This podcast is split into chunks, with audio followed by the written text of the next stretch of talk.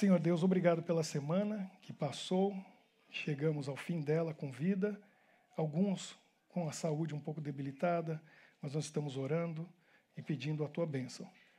Alguns tiveram problemas, dificuldades, mas estão aqui. E nós oramos também por aqueles que não estão aqui agora porque não podem, mas estão acompanhando online ou vão assistir depois no YouTube.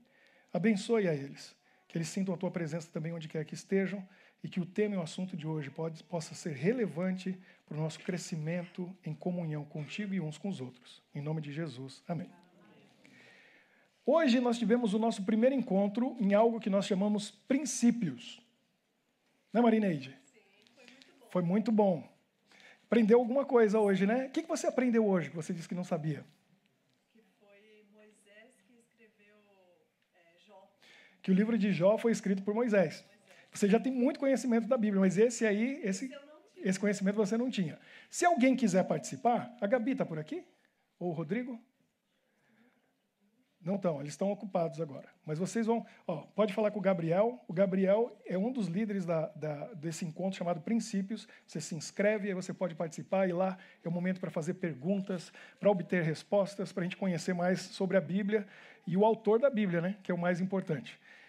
Hoje nós estamos encerrando a série Controle. Se você perdeu algum desses encontros, não tem problema, está tudo lá no YouTube. Aí você vai lá e assiste.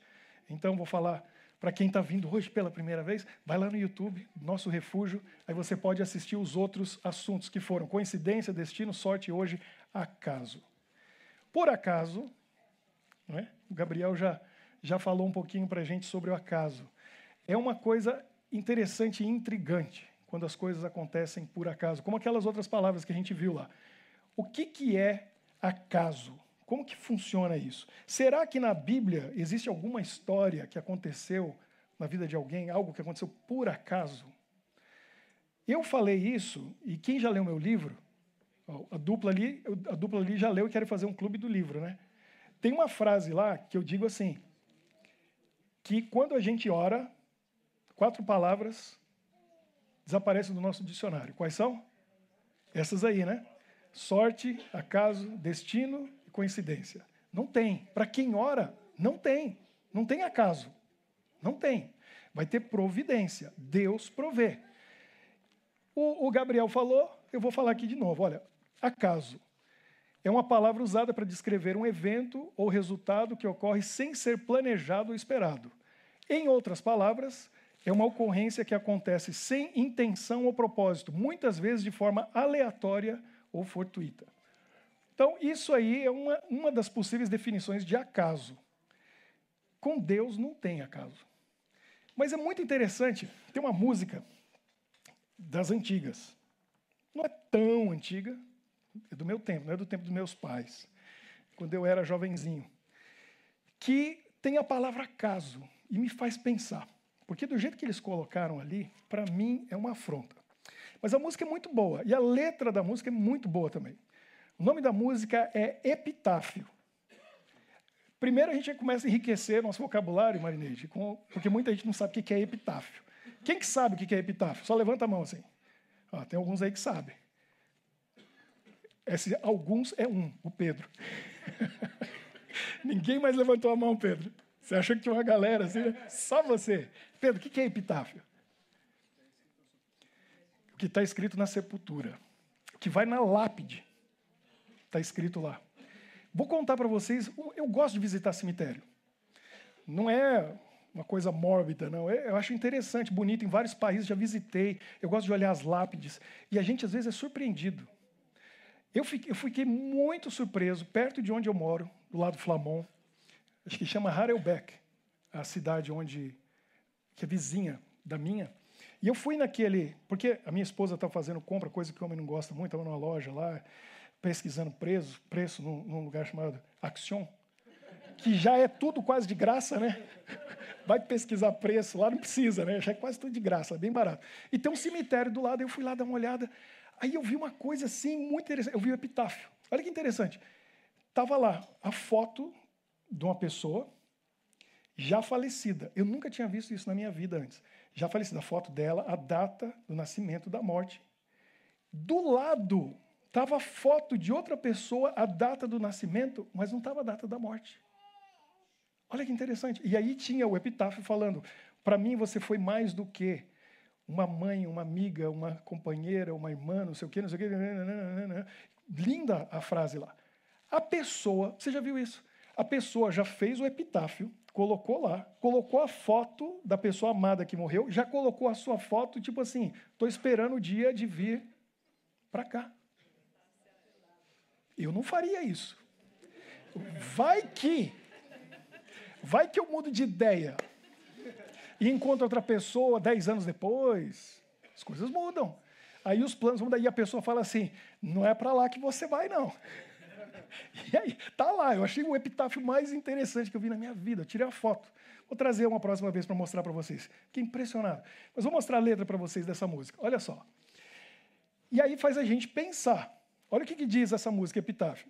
Devia ter amado mais, ter chorado mais, ter visto o sol nascer. Devia ter arriscado mais e até errado mais, ter feito o que eu queria fazer. Queria ter aceitado as pessoas como elas são, cada um sabe a alegria e a dor que traz no coração. Tem gente que reconheceu a música e nem sabia que chamava epitáfio, né? É, tá vendo? Agora está aprendendo alguma coisa nova. Devia ter complicado menos, trabalhado menos, ter visto o sol se pôr. Devia ter me importado menos com problemas pequenos, ter morrido de amor.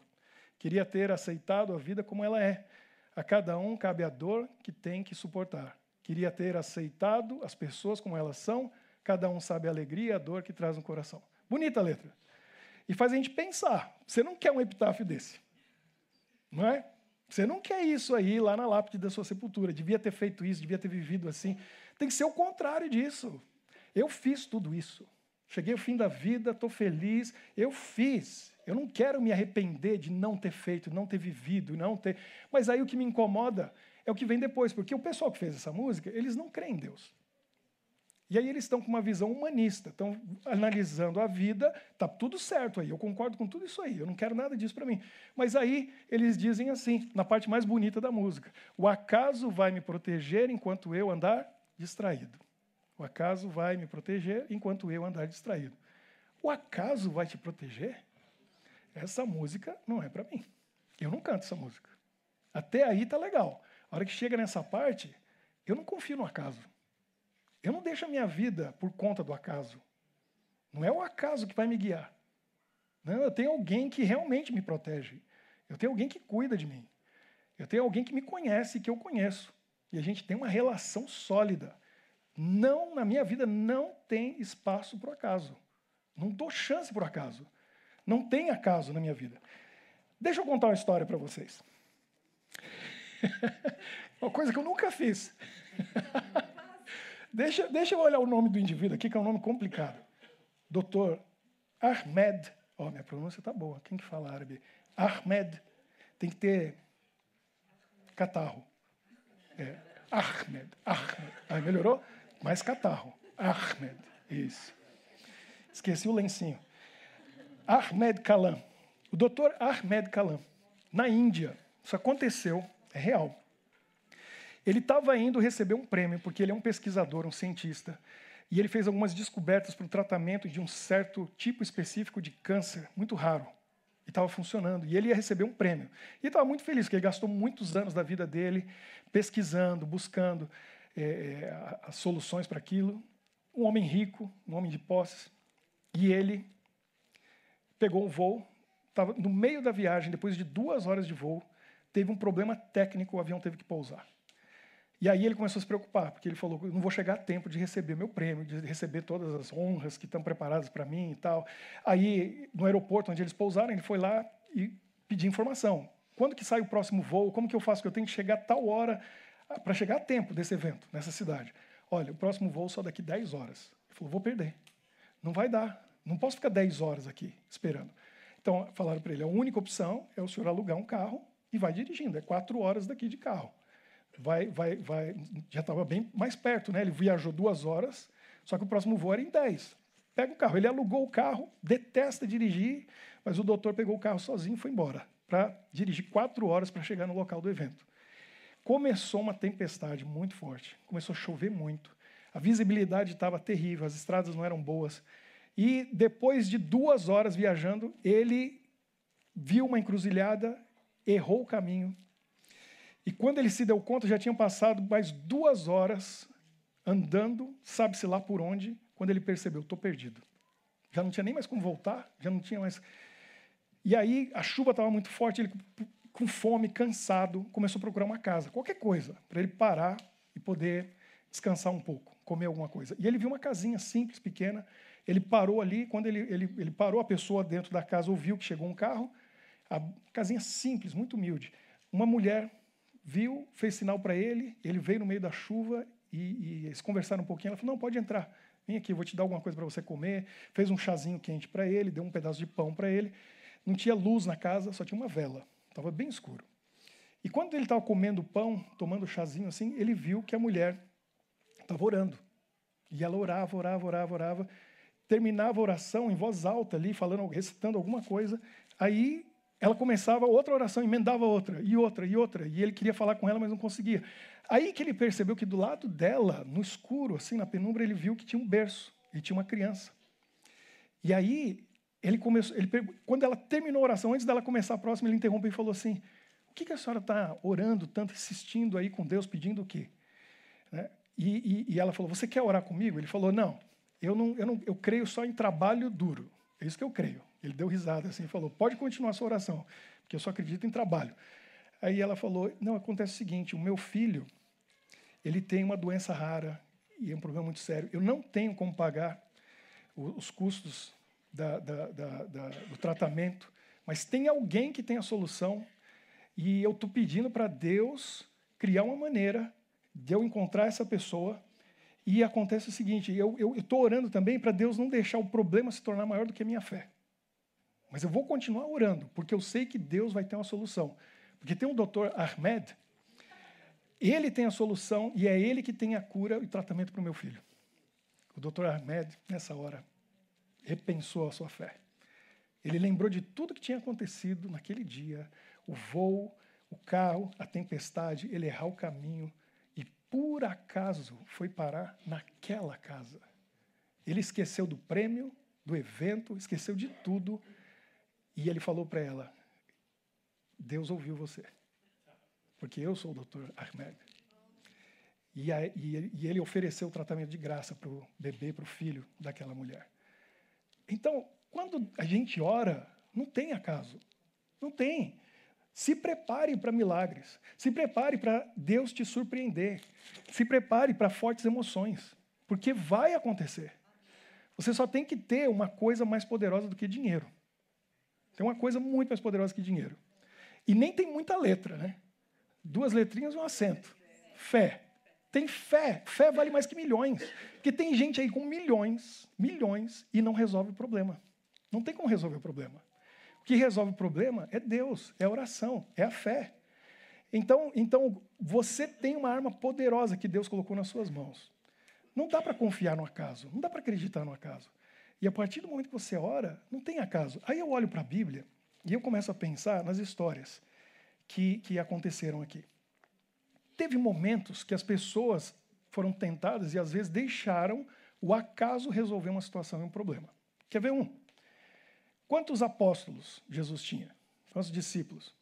Doze. Um venceu o prazo de validade. Aí, aí se extraviou, né?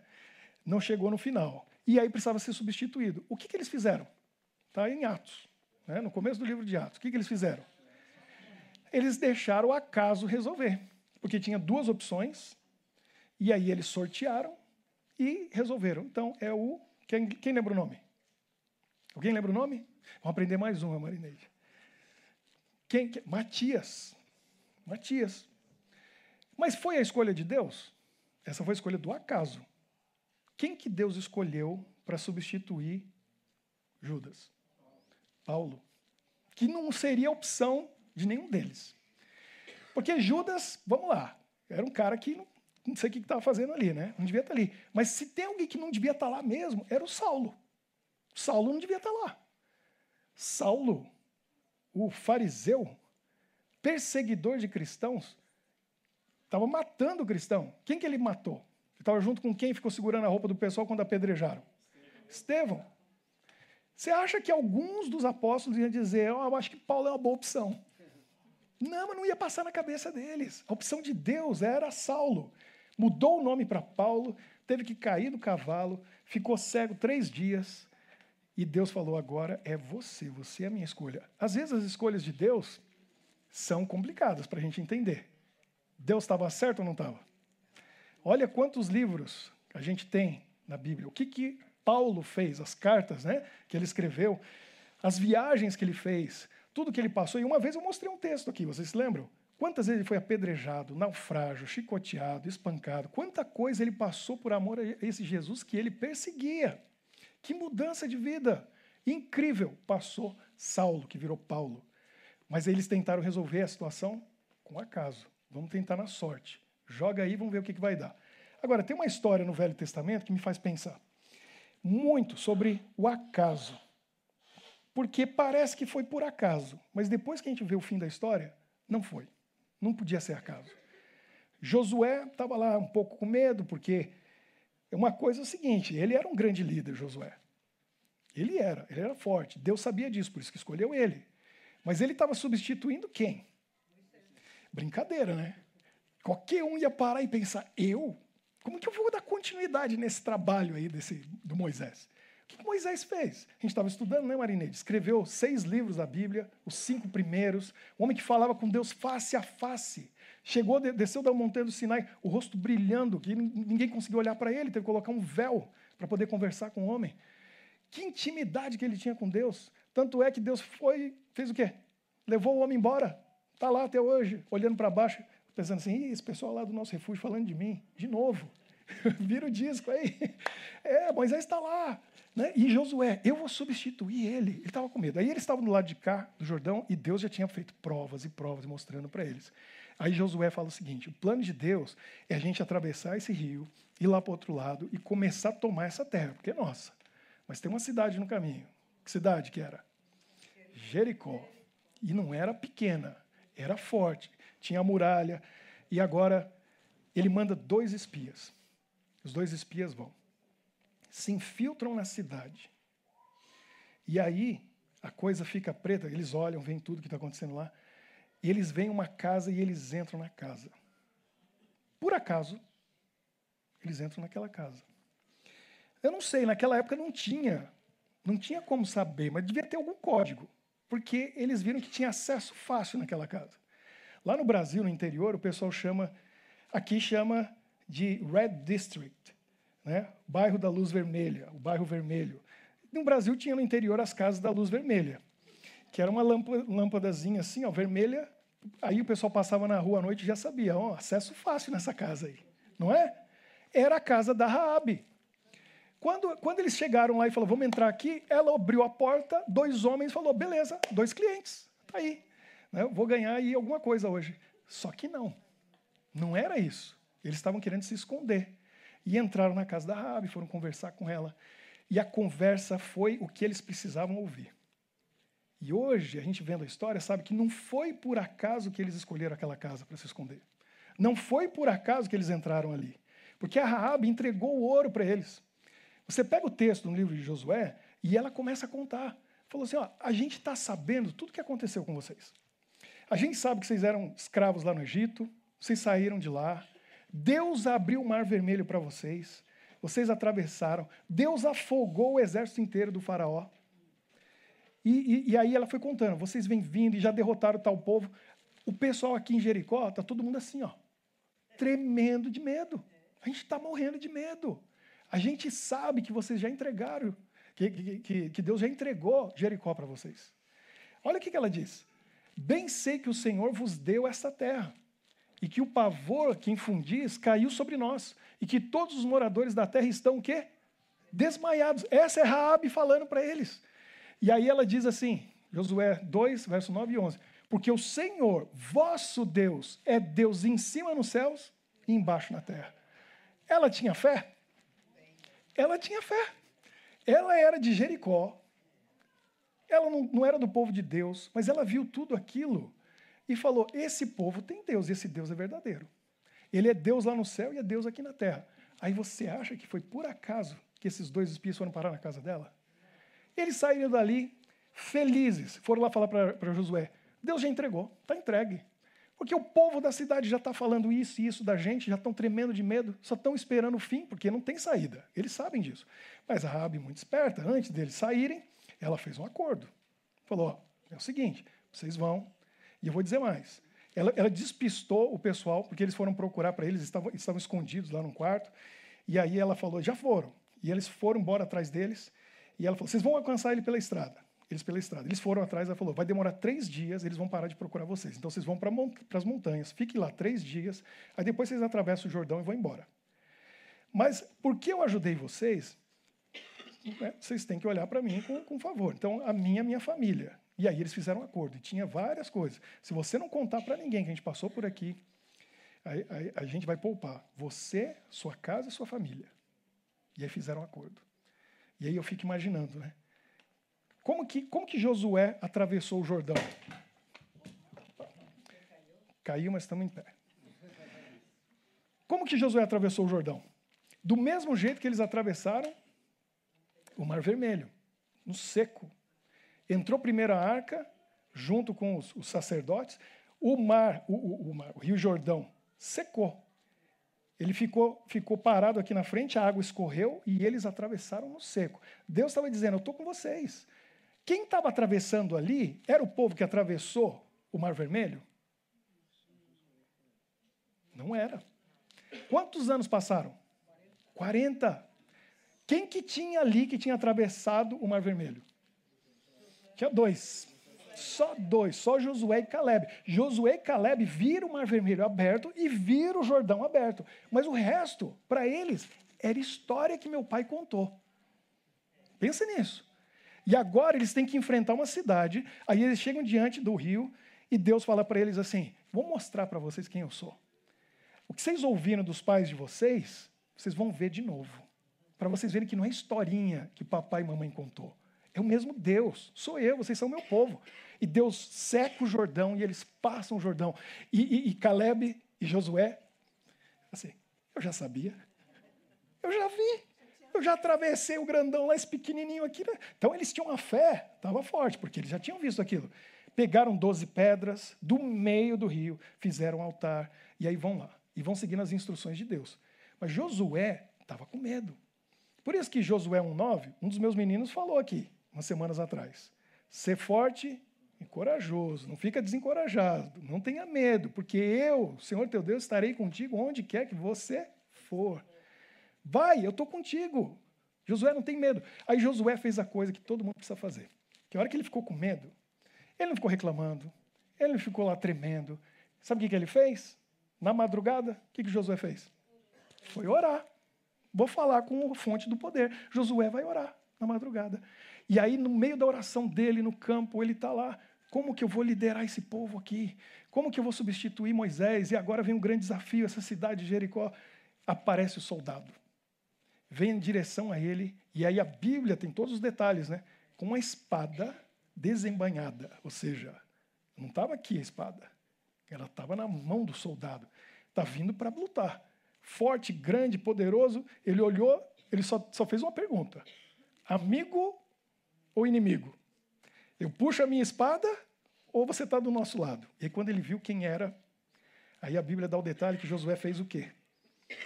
Se ajoelhou e adorou. Quem que estava ali? Se fosse um anjo, o anjo ia deixar Josué ficar de joelhos adorando ele? Não, tem muitas referências na Bíblia que a gente sabe. O anjo, na hora, ele faz o quê? Levanta aí, meu, não faz isso não. Eu sou igual a você. Você pode achar que não, mas a gente é igual. Isso está lá em Apocalipse 19, 10. João viu o anjo e ficou todo encantado, ajoelhou para adorar o anjo, o anjo falou: não, não, não, não, levanta aí, cara, levanta aí. Ó, ó, nós dois adoramos lá, ó, é lá em cima. E eu junto com você aqui. Mas aquele soldado fez o que com Josué? Só pôs a mão na cabeça dele e falou: Isso aí, meu filho, pode adorar. Porque você está na presença do Criador do universo. Jesus, antes de ser Jesus, estava ali antes dele ser Jesus, ele não era Deus? Ele não é Deus? Quem que você acha que conversou com Moisés na montanha 40 dias? Quem que foi? Era ele. O que, que, o que, que Jesus, né, que não chamava Jesus, mas o que, que ele estava fazendo ali? Ele estava dizendo, Josué, a mesma intimidade que eu tinha com Moisés, eu tenho com você.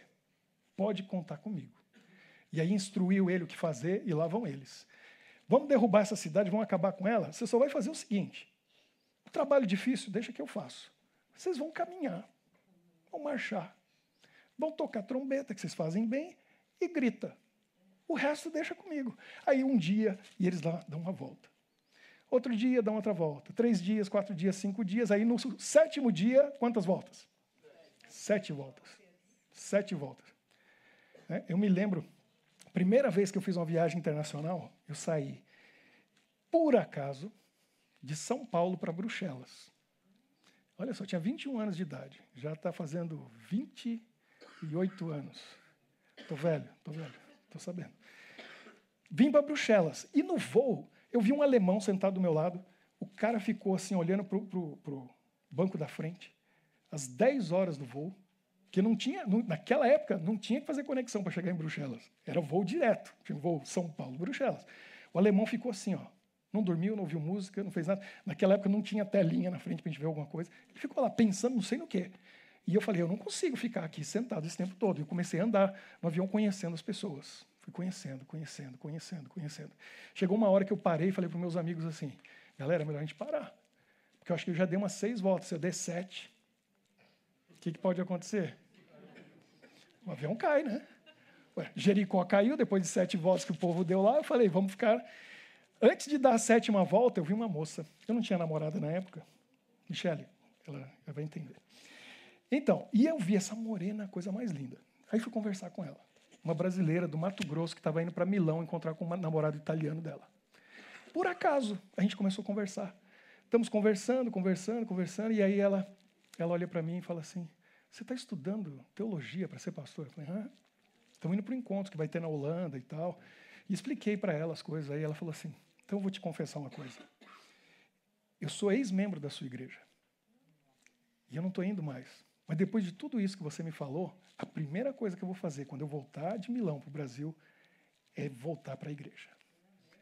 E eu falei: que acaso, que acaso.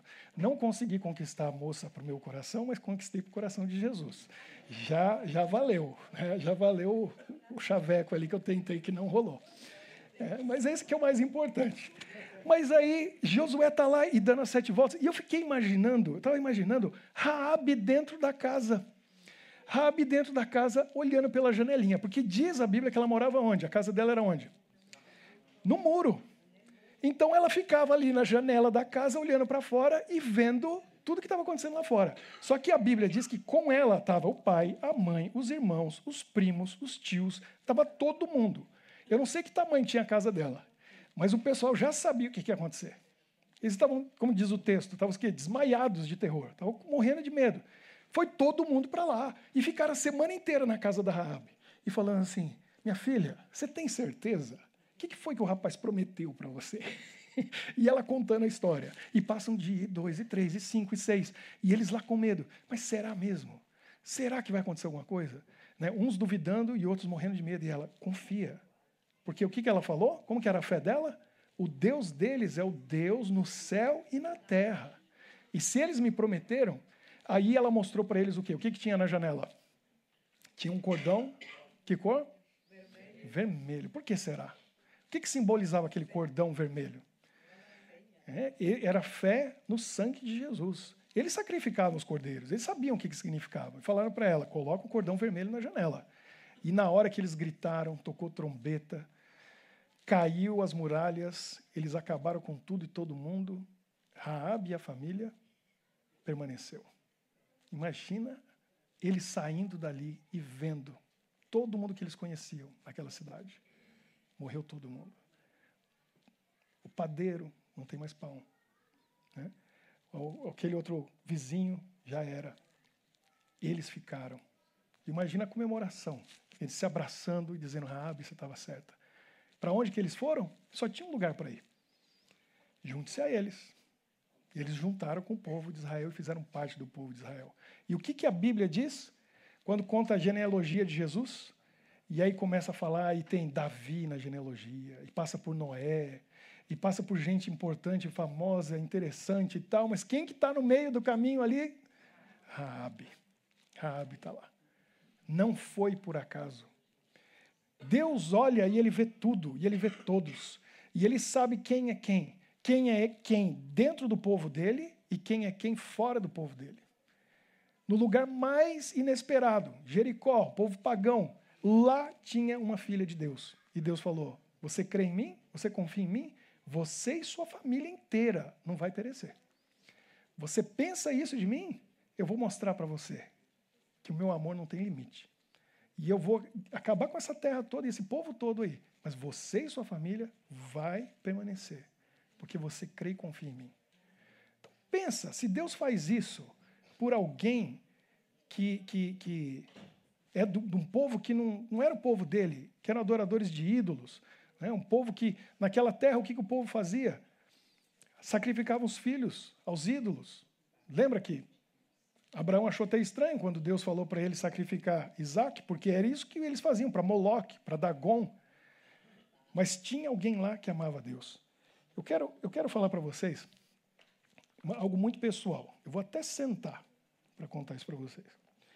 Porque, porque eu vou contar para vocês isso, porque se Deus fez isso por mim e mostrou essa intimidade para comigo, do jeito que ele tinha aquela intimidade com Moisés e com Josué, você também pode ter intimidade com Deus. As coisas não, não acontecem por acaso. E Deus, Ele cria maneiras de falar com a gente em coisas que aparentemente são por acaso, mas não são. Porque quando Ele põe a mão. Tem gente que, que cria o um código com Deus. Eu vou dizer para vocês, Deus gosta de ter um código com a gente, para se comunicar com a gente. Mas deixa Ele criar. Porque se você criar, depois você vai ficar na dúvida. Tem alguém aqui nessa igreja, muitos anos atrás, a pessoa falou para mim assim, pastor, eu falo com Deus, eu oro, e aí eu fico procurando o sinal para saber se Deus está me respondendo ou não. Aí eu vou dirigindo pela cidade, e se eu começo a ver carros com placa com sete, ou vários números sete, eu sei que Deus está falando comigo. Aí eu falei, bom, pode ser, mas pode não ser. Né? Mas não, né? Não sei. Então eu não confio muito nisso, mas deixa Deus criar um código com você. Aconteceu uma coisa comigo que eu achei que era por acaso, mas na hora eu percebi, não. Eu tinha 18 anos de idade. Tem alguém que tem 18 anos aqui? Tem alguém? Cadê? É? O Gabriel atrás? É? Tem 18? Cadê? É, vai fazer 18?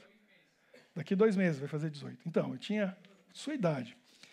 E eu estava num conflito muito grande. Minha vida estava. Porque eu já estava fazendo faculdade e eu fazia engenharia química. E e era um curso muito bom em Maringá, no Paraná. Eu gostava muito da faculdade, dos meus amigos. Só que eles não tinham o pensamento que eu tinha, porque eu cresci na casa de um pastor. Eu amava estar com eles e fazer o que eles faziam, mas eu também amava estar na igreja e fazer aquilo que eu fazia na igreja. Eu era um dos líderes dos jovens, fazia parte da equipe, de outras atividades. Tinha classe de estudos da Bíblia dos adolescentes, eu era um dos professores. Mas, porque eu gostava muito dos dois mundos, e eu me envolvi muito com os dois mundos. Eu era aqui envolvido na igreja, nas coisas da igreja que aconteciam no sábado. Mas sexta-noite, eu saía com meus amigos da faculdade. E eu já estava assim. Eu saía sexta-noite para beber com eles. Não ia de carro, porque eu sabia que ia bater o carro na volta, porque eu voltava daquele jeito. E sábado de manhã estava eu lá, na igreja. E parecia que eu ia rachar no meio eu ia rachar no meio, porque tinha dois mundos, e eu sabia que eram dois mundos opostos. E eu tinha que tomar uma decisão, que não ia dar para aguentar aquilo por muito tempo. Era, era, era uma coisa assim que. 18 anos, né? Você vê, as decisões mais importantes da vida a gente tem que tomar quando a gente é muito jovem sem experiência. Decidir profissão, decidir, às vezes, o cônjuge, uma série de coisas, mas a decisão mais importante é entregar a vida a Deus. No momento que a gente está fascinado com coisa que não tem valor nenhum. E ele, eu, eu lá com 18 anos de idade, pensando seriamente, né? E aí, o que, que eu vou fazer? Eu tinha que tomar uma decisão, porque eu ia rachar no meio. Eu sentia meu coração partindo, porque eu gostava dos dois mundos, eu estava feliz nos dois. Até que me veio um pensamento muito sério.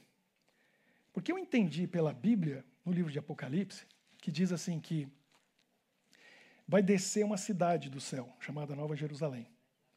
E dentro dela já está um pessoal que viveu quanto tempo lá em cima? Mil anos. É o que está dizendo na Bíblia. No capítulo 20, fala dos mil anos. E aí, depois fala que lá fora vai ressuscitar todo mundo que já viveu nessa terra para o julgamento final. Aí eu entendi. Bom, no fim da história, tem coisa na vida que você não tem como escolher. Não tem. Todo mundo vai estar ali. Você só pode escolher uma coisa: de que lado do muro você vai estar. E aí eu comecei a entender. Eu falei, é, do jeito que as coisas estão indo, estou com tudo para estar do lado de fora do muro. Eu tenho que tomar uma decisão para estar do lado de dentro. E aí eu pensei que se eu tivesse do lado de fora, eu seria, diante dos meus próprios olhos, o maior idiota do universo. Sabe por quê? Porque eu tinha tudo para estar lá dentro. Tudo para estar lá dentro. Todo conhecimento que eu precisava para estar lá dentro, eu tenho. E mesmo assim escolhi estar de fora. E aí eu fiquei imaginando, eu vou olhar lá fora e vou ver aquele pessoal todo que curtiu a vida, que fez tudo o que quis, né, que ganhou dinheiro, teve sucesso, fama, e está lá, quem sabe, não sei, aquela banda de rock que eu gostava, está ali, né? Porque não estão nem aí para Jesus. E alguns até fazem questão de dizer. Né, e colocam até na música letras ali falando de Jesus e não quer saber. E eu falei, eu posso estar lá com eles. Eu tenho tudo para estar lá dentro. E lá dentro tem um pessoal que sofreu, que apanhou na vida, que foi perseguido, que passou, foi humilhado, passou vergonha. Mas já passaram mil anos. Quem que vive mil anos nesse mundo? Ninguém viveu mil anos. Já viveram mil anos e aí agora tem a eternidade inteira pela frente. E estão lá dentro e fora. E eu falei: quer saber de uma coisa? Eu tenho que tomar uma decisão. E é séria essa decisão. Porque senão eu vou ser o maior idiota do universo. Vou acabar do lado de fora, tendo tudo para estar do lado de dentro. E eu decidi. E foi muito séria a minha decisão. Foi muito, muito séria. Eu abandonei meu curso de engenharia química, não falei para ninguém, nem tranquei matrícula para não ter que voltar. E eu resolvi estudar teologia. Não era para ser pastor. Era para ficar quatro anos na faculdade de teologia para evitar de acabar do lado de fora do muro. Depois eu ia ver o que ia fazer. Mas nesse caminho, Deus falou: seu negócio é ser pastor mesmo. E aqui estou eu, 28 anos depois, 27 anos depois. Quando eu tomei aquela decisão, coisas incríveis aconteceram na minha vida. Incríveis. E quem está falando para vocês aqui é um pastor com 27 anos de trabalho como pastor. Mas eu estou falando agora do menino de 18 anos que teve que tomar essa decisão lá atrás. E quando eu tomei aquela decisão, com 18 anos de idade, Deus falou: É isso mesmo? Então você é meu. E eu vou te mostrar que você é meu. E, e, e para contar para vocês tudo o que aconteceu, vamos aqui no nosso refúgio aí ao longo dos anos eu vou contando. Mas eu quero contar para vocês a primeira coisa que aconteceu. Meu pai é um pastor. E um grande pastor. Porque eu conhecia ele em casa. E eu sei do trabalho dele que fazia na igreja, muito bonito, mas em casa a gente conhece a pessoa, quem ela é. E eu não seria um pastor se não fosse o exemplo dele, o modelo que ele foi para mim. É um herói de verdade que eu quis copiar. E aí a gente foi conversar e eu falei para ele, pai, eu vou fazer teologia. E ele falou, isso é a faculdade de engenharia. Eu falei, já abandonei, nem tranquei matrícula. E ele, eu achando que ele ia ficar feliz e me dar um abraço, falou, legal. Não, ele só colocou barreira e problema, e dificuldade. Oh, eu não vou ter como pagar para você o curso. Eu falei, não tem problema, eu vou trabalhar, eu já arranjei isso, isso e tal. E ele foi falando e falando, até que quando ele viu que não tinha jeito, aí ele falou, você não se contentou em me ver sofrer, você quer sentir na pele também? Eu falei, é, acho que é isso. Então ele tipo, falou, boa sorte, né? Vai sofrer também. Claro que depois, muito tempo depois, ele, ele falou uma, uma vez que estavam uma nova igreja que ele chegou, foram fazer uma entrevista com ele, perguntaram para ele qual foi o dia mais feliz da sua vida. Ele contou que foi esse dia. Porque ele falou que a gente vê um bebê que nasce e você não sabe o que vai acontecer. Pode abandonar Deus, a fé, pode se viciar em drogas, você não sabe. E aí um dia, 18 anos depois do nascimento daquela criança, vira para você e fala: "Eu quero ser como você. Eu quero ser um pastor". Falou: "Foi o dia mais feliz da vida dele". Mas naquele momento ele só pôs barreira, só pôs barreira. E eu estava me sentindo sem apoio do meu pai. Ele estava fazendo isso para ver se era sério mesmo, para ver que ele não estava influenciando. Claro que era a vontade dele, mas ele queria ver se vinha do meu coração. E aí, numa sexta-feira à noite para um sábado, era por volta de quatro da manhã, eu tive um sonho. E eu não sei se foi sonho, visão, não sei. Eu acho que foi um sonho. E no sonho, eu via isso que vocês estão vendo na imagem. Uma estrela cadente, assim, ó, cortando o céu. Eu acordei com muita sede, era verão, estava tava muito quente. Eu fui na cozinha, eu lembro que eu bebi vários copos de água. Quatro da manhã. E eu, a gente morava num prédio de seis andares, e lá em cima tinha um salão de festas e um terraço bem grande que ficava aberto. Aí eu fui lá para cima para conversar com Deus. E eu conhecia as constelações e tinha uma especial chamada Orion, que eu gostava de conversar com Deus olhando para lá. E aí eu fui para lá e comecei a conversar com Deus e comecei a filosofar. Conversando com Deus, como a gente conversa com um amigo. E eu falei para ele: Sabe que eu acabei de acordar e eu estava. E quando eu acordei, eu, eu, eu, no meu sonho eu vi uma estrela cadente. Aí eu fiquei pensando e falei para Deus: Interessante, né? Um pedaço de pedra lá do, da galáxia, meio do universo aí, que vem em direção à Terra, entra aqui e, com atrito com a atmosfera, começa a pegar fogo e faz esse brilho. Enquanto eu estou falando com Deus sobre isso, por acaso, o que, que acontece? Passa uma estrela. Assim. E aquele momento marcou o começo da mudança da minha vida. Porque naquele momento, Deus estava dizendo para mim assim: Ricardo, tudo que você está falando aí, você não está falando sozinho. Você não me vê, você não sente a minha presença, mas eu estou aqui ouvindo. E para provar para você, ele pegou uma pedrinha e fez assim, ó e jogou. Ele que me deu aquele sonho. E ele que criou esse código comigo. Sabe, daquele dia que foi setembro 1992. Olha quanto tempo já faz. Sabe quantas vezes isso aconteceu? Perdi a conta. Eu me lembro que eu contava quantas estrelas cadentes eu vi quando eu orava conversando com Deus. E chegou a 100, 150, depois eu perdi a conta. Quantas pessoas, amigos meus, gente da minha família, que eu contei isso, que viram a mesma coisa? Uma vez eu contei numa igreja, uma semana de oração no Brasil, dois rapazes fizeram o desafio com Deus, foram orar à noite e, quando estavam falando com Deus, viram a estrela passando. Deus vai fazer o possível e o impossível para mostrar para você: eu estou aqui, eu amo você. Se for preciso, ele pega uma estrelinha lá no céu e joga assim, ó, só para dizer para você: eu estou aqui te ouvindo. Quantas vezes isso aconteceu? Muitas vezes. Muitas vezes.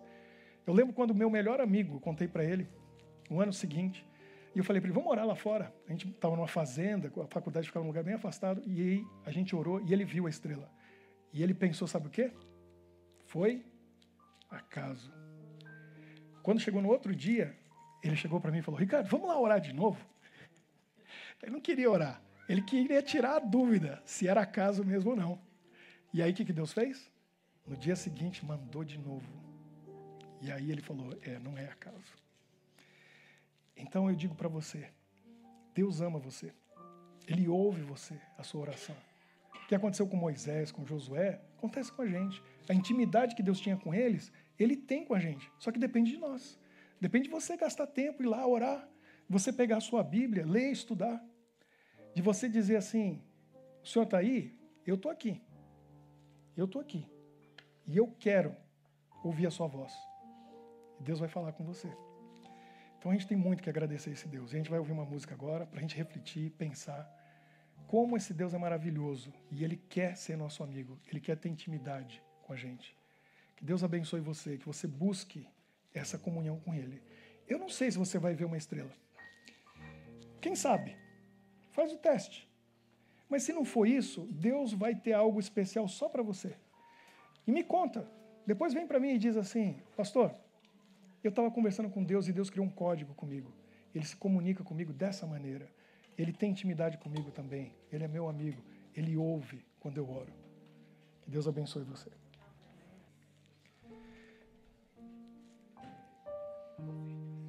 Vamos falar com Deus e vamos dedicar para Ele a nossa vida. Senhor Deus, muito obrigado por tantas bênçãos que o Senhor fez, faz e ainda vai fazer na nossa vida. Obrigado porque na tua palavra, na Bíblia Sagrada, encontramos histórias incríveis de pessoas que já viveram há tanto tempo no passado. E aquele mesmo amor que o Senhor tinha por eles, aquela intimidade que o Senhor tinha com Moisés, com Josué, tem com a gente hoje. E a gente sente a tua presença do jeito que Moisés sentiu lá na montanha, vendo face a face esse Deus maravilhoso. Josué teve um encontro com aquele soldado que veio dizer para ele: Filho, fica tranquilo, essa cidade vai cair porque eu vou à frente lutando por você. Ele também hoje diz para a gente, como disse para mim: Você não está falando sozinho. Quando você ora, conversa comigo, às vezes, por horas, eu estou aqui ouvindo você. Eu sou real, eu sou verdadeiro. Você entregou sua vida para mim, você vai ver o que, que eu posso fazer com ela. Senhor, hoje a gente está aqui entregando a nossa vida a Ti. Tudo que nós temos e tudo que nós somos pertence a Ti. Nossa vida está no Teu altar. E no altar da nossa vida a gente vai celebrar, cada dia, tudo que o Senhor faz por nós. Obrigado por tudo, Pai. Nós te agradecemos de coração. Permanece conosco e ajuda-nos a permanecer contigo durante essa semana que está diante de nós. E nos traga de volta aqui na próxima semana para continuar essa jornada uns com os outros e contigo. Em nome de Jesus, o nosso Senhor e Salvador, nós oramos. Amém. Amém. Deus te abençoe.